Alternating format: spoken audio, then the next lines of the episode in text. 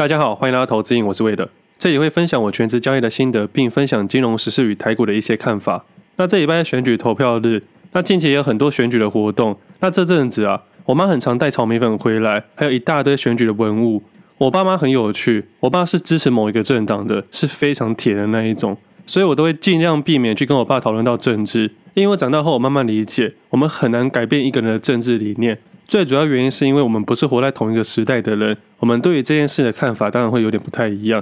不过我是尊重每一个人的政治想法啦。但我想讨论的是我妈的部分。我一直到现在三十多岁了，我完全不知道我妈是支持哪个政党的，她也从来没说她喜欢哪个政治人物。也因为这样子，我很常听我妈在分辨是非，而不是因为政党而过度支持。我妈也算是一个蛮理性的角色。那也因为这样子啊。我妈最近很有趣，其实她这几年迷上了跳舞。她一大早去市场工作，下午就去练舞，晚上可能就去表演。那她自己有她自己的舞团，就是那种老人团。我觉得在她这个年纪找到一个兴趣和交到一大堆朋友，我觉得相当不错的。那最近这几个月她非常的忙，尤其是这个礼拜，她几乎每个下午晚上都出去跳舞。不管是里长、市长或者是什么颜色，邀约他们的团队去跳舞，她都会去跳舞。因为这种跳舞是有红包钱可以拿的。所以他们一个团可以拿个几千块，甚至上万块，只要跳个几分钟就可以了。我妈每次跟我炫耀说，她只要跳两首歌就可以拿超过一千块的钱。那两首歌的时间大概十分钟左右，那如果换算成时薪的话，她的时薪啊至少六千块以上。除此之外啊，她还可以拿一大堆东西回来，不管是卫生纸啊、口罩啊等等的。反正我们家的状况是非常省的，所以我妈对这些东西啊都会把它尽量拿回来。所以最近啊，我都跟我妈说，她现在是个斜杠老人，不止早上有生意，下午有团队，晚上还可以去跳舞赚钱。虽然我自己心里很知道啦，我妈不是因为真的想要赚这个钱而去跳舞，而是她喜欢这件事情而去跳舞，喜欢拥有热情，有热情就带来收获。但是我必须老实说啊，他们凌晨三四点起床去工作，下午回来后还去练舞，几乎每个礼拜都跳三四次。其实我有时候会担心她身体太操了。我有时候跟他讲说：“你不要这么辛苦，干嘛把自己搞得这么累？”然后他就会刁我说：“那你自己不是都早上六点去运动？”当他讲出这种话的时候，才想到原来我是像我妈，我跟他一样喜欢做自己有热情的事情。在一开始是完全不以钱为目的，但是如果到后面有钱的话，好像也是一种肯定。反正总而言之啊，最近看我妈很忙碌，但是又觉得很好笑，又会觉得很棒，因为有运动对她来说身体一定是比较好的。但是也有点小小后遗症啊。最近我们家每天都在吃炒米粉，因为我妈每天都去拿那些东西回来。那那一天我看到我妈拿那个炒米粉回来的时候，里面竟然加了两块控肉。那整个炒米粉的丰富度啊，真的是有在比较的感觉。那我也去查了一下，这样子到底有没有超过三十元？有没有涉嫌贿选的状态？它其实贿选的设定条件是这样子。虽然的文宣是附属于新台币三十元以下的单一宣传品为是一个标准，但他们真的设定方式啊，并不是以三十元标准，而是以这个宣传物品啊，在主观上啊有无行贿意图，以及啊客观上是否有动摇或影响投票权人的投票意愿，而不是真的以三十元来当一个认定标准。因为如果这个炒米粉啊，我看起来，至少要在外面卖五十元，那选举嘛，大概这礼拜就会结束了。那我们的都市的市容啊，应该会好看很多。那我们的口罩部分也有机会去解套。那我讲到选举这件事情是，因为最近很多人在讨论选举行情。我个人认为啦，这又是一个没有意义的判定点了。选举行情统计下来更没有太大意义。如果你有心去统计的话，我绝对不会因为选举行情而做多或做空。我会依自己看淡市场的标准去做多或做空。以目前的立场来说，还是会做一些避险单，甚至找到几只做空的标的。那为什么会选择在这个时候做避险呢？其实原因有非常多。那我来分享几个短期上判定的一些想法。上礼拜的节目有讨论到，我会找寻一些做空的切点。那刚好当天的晚上，巴菲特发布了十三 F 的报告，其中一只个股引起大家的注意，也就是我们台积电。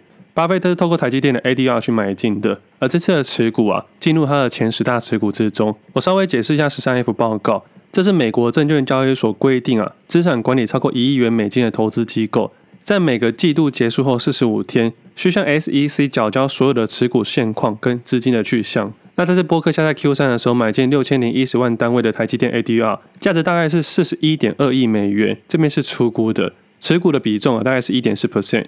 那也因为这个讯息啊，台积电 ADR 的盘后上涨了超过五 percent 以上，也因为这样子，早盘的台积电啊，在当天的早上上涨了七点八七 percent，而当天的收盘价来到四百八十元。而当天台股加权指数啊上涨三百七十一点，总共大概有三百点以上是台积电贡献的。那因为这个消息的宣布啊，市场上所有的新闻都在讨论这件事情，多数的投资人看到巴菲特买台积电，短线上会有提升信心的效果。但我这边还是要提醒投资人，十三 F 报告中啊是季度的调整，也是持股的报告之一。这一次公布的是七到九月的持股名单，持有的均价也是当时的价格。我认为啊，短线上的确有一些激励效果，但是啊，投资人还是要谨慎小心。毕竟每个人投资的策略、资金的大小、配置的组合、资金的用途，甚至周期的长短，这部分是最重要的，每个点都要考量。如果投资人是因为巴菲特的讯息而冲进去买台积电的话，可能自己要注意一点点了。因为我们不能去跟人家单，即使是再厉害的人，我们都不能单纯去跟单。因为在巴菲特的组合里面啊，并不是每一只个股都赚钱的。投资人也不要忘记了。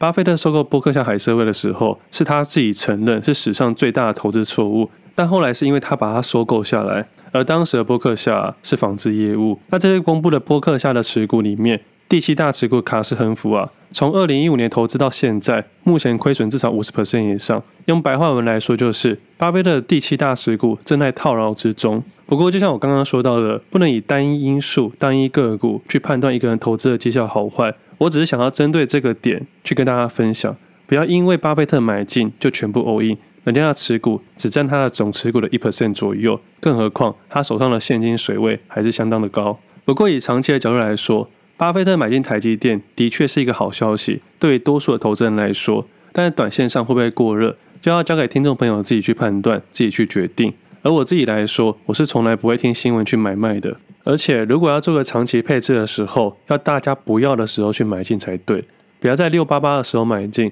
在三八八的时候卖出。在做一个长期配置的时候，要在坏行情满天飞的时候去找它的好消息。大家讲这件事情，希望大家冷静，并不是说台积电不好。如果有看 Pressplay 的听众，应该都知道，我自己在十月二十号那天的配置组合里面也有配置台积电。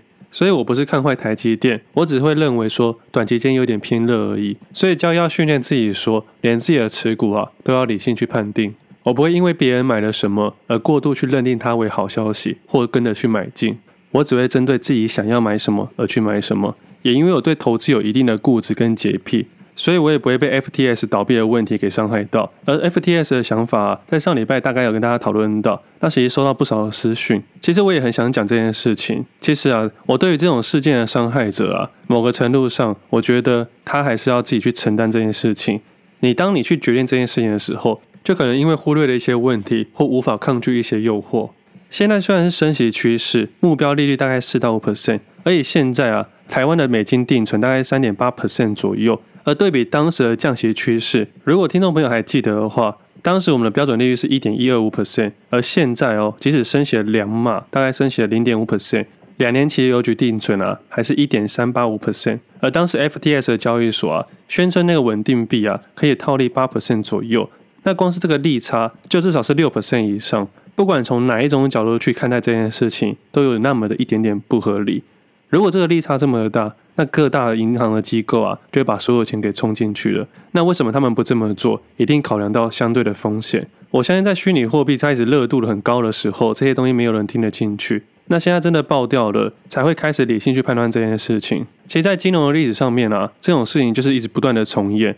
对于银行端啊、企业端，他们可能只是拿一小部分去投资，但相对的还是会有伤害啊。那对于一般的投资人来说，有些人是 all in 冲进去，那你如果是 all in 冲进去了，那就是在一开始就没有资金风控的概念，也没有投资一些基本概念。虽然对这些受害者有些惋惜，但是我自己也知道，我能做的、该做的、可以说的，都尽量去分享的。我知道很多年轻人无法听进去这件事情，认为自己是天选之人，认为自己会天下掉下来的礼物。这些形象的手法，可能让一些新手投资人啊都误入歧途了。我记得我当时也发了一篇文，不是我不投资，是因为我知道背后的风险而不去投资。我宁愿在我最熟悉的台股市场里面好好交易，因为我知道天下没有白吃的午餐，市场上也绝对没有一个稳定高套利的方式。但我还是真心希望我们的听众朋友可以抗拒这些诱惑，抗拒这些包装跟行销，不要忘记自己金钱的重量，每一块钱都是不好赚的，更不要因为一时的贪心成为未来的受害者。如果你在金融业待得够久，你会发现那些看似不会骗人的人都有可能骗人。所以啊，在做任何决定时，都一定要有理性的判断。在做任何一项投资的时候，都要以风险为第一优先考量，再考量到那些报酬率。这个用到生活的方式是这样子，用投资的方式也是这样子。以近期投资的想法来说，我认为我现在啊会开始建立一些避险单。其实，在上礼拜已经开始慢慢的建立了，只是目前还是小量的试单。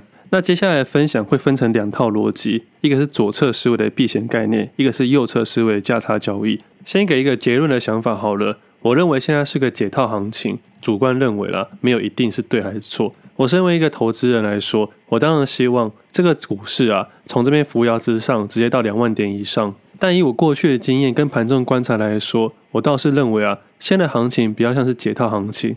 而这个所谓的解套，不是买在那些低点的投资人，而是那些买在高点的投资人。我换个说法跟大家分享，就像上礼拜啊，魔兽来台湾打球，我记得那个票啊，很快就被秒杀了。那这个市场上又出现很多的黄牛票，就有人买这些票，在高价在网络上贩售，这些价格有些十倍、二十倍以上。当然，我觉得这种事情是非常不妥的。而我自己虽然没有抢到票，但是啊，由我理性的角度来说，我不会去买黄牛票。虽然魔兽是 NBA 的明星球员，但是以理性的角度来说，他的年纪比较大一点点，而且他打的是禁区的位置。更何况以 NBA 市场来说，目前没有球队愿意签下他。我不去探述后面的原因，我单纯以我的角度去想这件事情。我认为他是一个很厉害的球员，没有错。即使到了现在，也一定是一个非常强的球员，也可以说是最强的球员都可以了。但是我听到很多人说，用黄牛票的价格看 NBA 的球员打球，不用飞去美国。但我觉得是很大的不同。NBA 一个退役球员来台湾打球，跟我去看 NBA 所有的现役球员去打球，还有当下的氛围是有很大的不同。我觉得票价不能去这样比较，这有可能是一个黄牛票的行销手法。但我是非常开心魔兽可以来台湾打球，这一定对我们台湾篮球是有帮助的。不管是对我们的球员，还是对球迷，甚至是不同联盟的竞争，我都认为是相当的不错。我甚至认为啊，每年把我们这些钱啊捐给一些我们没听过的国家，不如把这些钱啊去签下几个现役的球员，甚至是明星球员来台湾打球，反而可以让更多人认识台湾。好了，扯远了，我要讲的是黄牛票的价格就是比原本的价值还要高上非常多倍的价格，可能因为短线的热度的关系，让这价格哄抬上去。但是最后还是会回到一个均值上面。但是对于拿到优待票或用原价买的朋友来说，就没有太大的影响了。那说到优待票，我很感谢一位听众朋友私讯给我说要送我优待票，但后来我是婉拒了，因为我觉得这个东西非常的珍贵，我不太好意思跟听众朋友拿东西。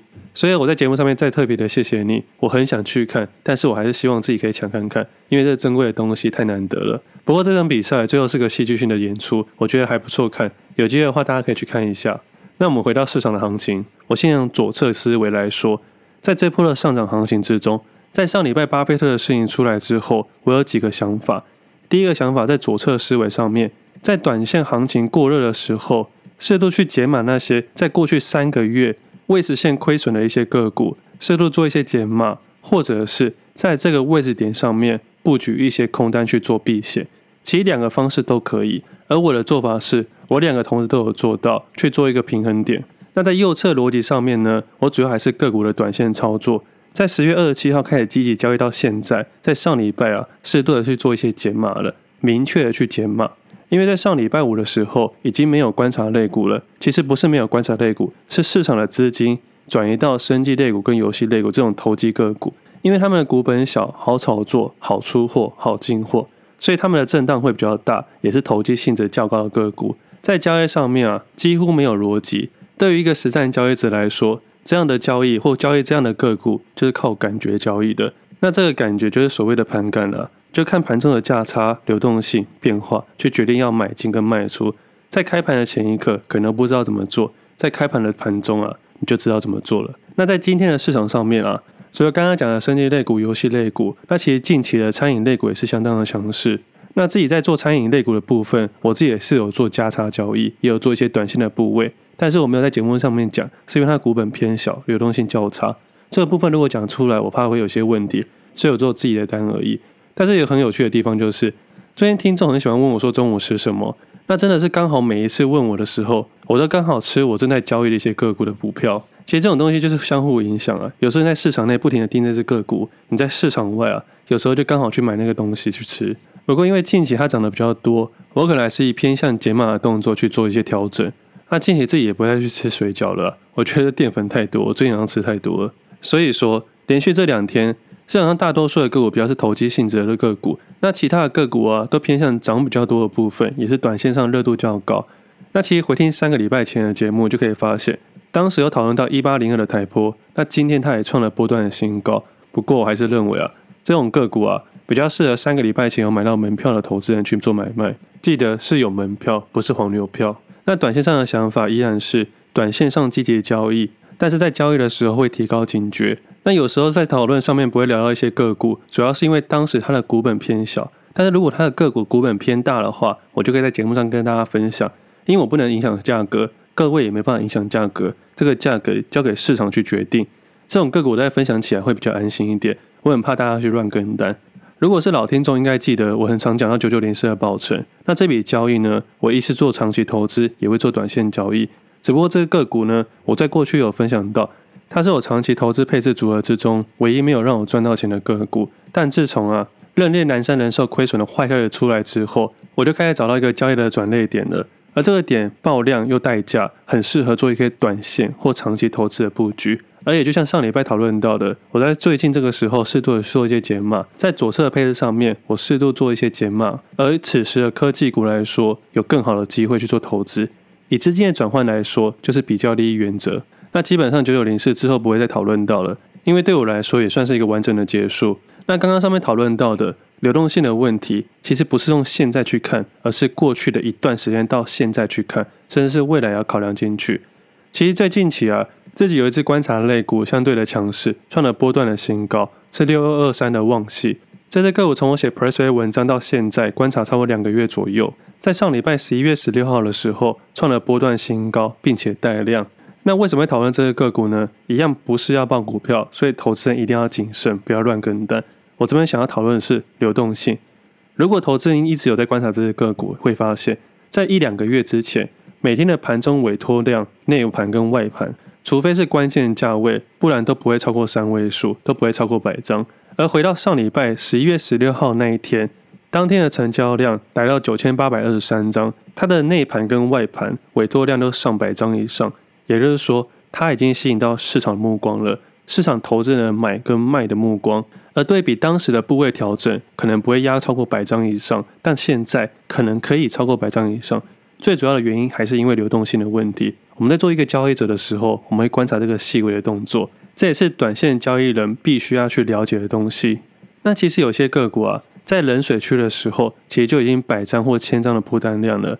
那这时候，对于短线交易者来说，你就可以在这个时候下比较大的部位，因为比较不用去担心流动性的问题。但是交易这种事情啊，绝对有例外。我以今天来说好了，今天二三一七红海啊，在一百元的铺单量啊，大概是一万多张。如果明天跌过一百元，如果今天美股的表现相对差很多，或台积电大跌的话，相对会连带影响。假设红海明天开低超过一百元以下，那么就有可能出现流动性的问题。投资人就可以去观察内盘跟外盘的铺单量的变化。那最后啊，其实右侧的短线价差交易啊，你可以用一样的逻辑，可以向上看，也可以往下看。那多一些就是把你的图啊反转过来。我以今天的逻辑概念来说，我们可以观察到三六六五的茂联跟二三一七的红海两只个股都有可能在明天破底。那这两个个股都有可能是一些人的放空标的，就是那些投机客啊。但在实际交易上面要考量那个问题，你使用的工具。茂联只能用融券，因为在茂联上面没有期货可以使用，但在红海上面不止融券、借券，还有期货可以使用。那这边排除权证的关键是因为权证啊做空非常难赚钱，可以赚钱，但是赚不多。我有足够的信心跟经验可以跟大家肯定这件事情。所以如果你是个实际的投资人呢，你可能选择茂联或红海，但是最终可能选择红海。那这个部分的分享就是用价量形态，在使用实际的工具，还有现在市场上的判定标准。投资人不要忘记了，现在还是升息趋势，CPI 只是第一次有稍微调降，但是啊，科技类股还是持续裁员，未来的经济有没有反转的趋势，还没有办法认定。更何况，我从八个角度来判定啊，不管是债券市场、原油市场、外汇市场或大户的心态、VIX 的指数，还有政府的出招，我都都会认为啊。我必须在这个时刻，或者是接下来的上涨行情之中，稍微做一些避险。那如果要做空的投资人，我还是一句话：减码绝对比做空好。而且也必须肯定的跟大家讲，做空的难度比做多难非常多。即刚才讨论到的红海跟贸联，我也不是要大家马上去做空。即使是各形态来说都是偏空的走势，但也不代表明天一定会下跌。我只要分享一个概念，就是实际上的概念，以及线图的反转概念，还有实际上面的流动性的差异。所以，对我们的全职投资人来说，我们在设计一套逻辑跟交易策略的时候，我们考量的点是非常非常的多的。而且，我必须要学习多空盘整都要想办法在里面获利。听众朋友可能觉得很复杂，为什么要考量这么多的点？不就 all in 无脑定期定额就可以了吗？我相信啊，在 FTX 倒闭之前，一定也是一堆人说可以用到 FTX 的稳定货币上面。所以，谨慎这件事情可以让你在投资市场里面持续生存。那么努力用功这件事情啊，可以让你在持续市场里面提高你的胜率。那最后的部分，我想跟大家分享，其实不管是生活上或是股市上面，都有一种马太效应。它的意思是强者越强，弱者越弱的现象，就是贫者越贫，富者越富。现实中就是指说，只要获得每一点的成功啊，就会产生累积优势。那这个优势呢，会让我们有更大的机会，更大的优势，所以才会有贫富差距越来越大的原因。那在股票市场也可以验证这件事情。在股市中啊，强势股会持续强，弱势股会持续弱，也是我一直分享以来的短线价差交易。但当你在追强势股的时候，要违背一些人性，但也因为违背人性才好获利。它可以用在生活上面，可以用投资上面。我觉得这些理论啊，都是息息相关的。所以我会认为啊，生活即股市，股市即生活。我们要取得生活与投资的平衡。那其实分享到现在有一段时间了。那我自己也知道，我不喜欢一些行销跟包装，也不喜欢夸饰或过度分享一些事情。但也因为这样子啊，在分享的某一个程度上，我遇到一些困难。不过我每次遇到这些困难，我都告诉自己说，我一定要把我的听众放到第一优先，不能被这些钱给诱惑跟影响。虽然别人没办法理解我在干嘛，也无法理解我为什么一些点踩得这么实，主要是因为我把所有的听众朋友当做我的朋友。像这次 FTS 的事件，我算是开心的，不是落井下石那种，也不是要伤害别人。是因为我很开心，我不是那个加害者，我没有盲目去追求这个金钱，我依然维持我的初衷。也幸好我可以在自己的交易市场里面好好的生存，所以我才可以成立一个不一样的金融媒体。那关于分享这件事情，我只希望自己可以越做越好，也希望自己可以真的帮助到各位。真心感谢各位的信任，也感谢自己持续信任自己。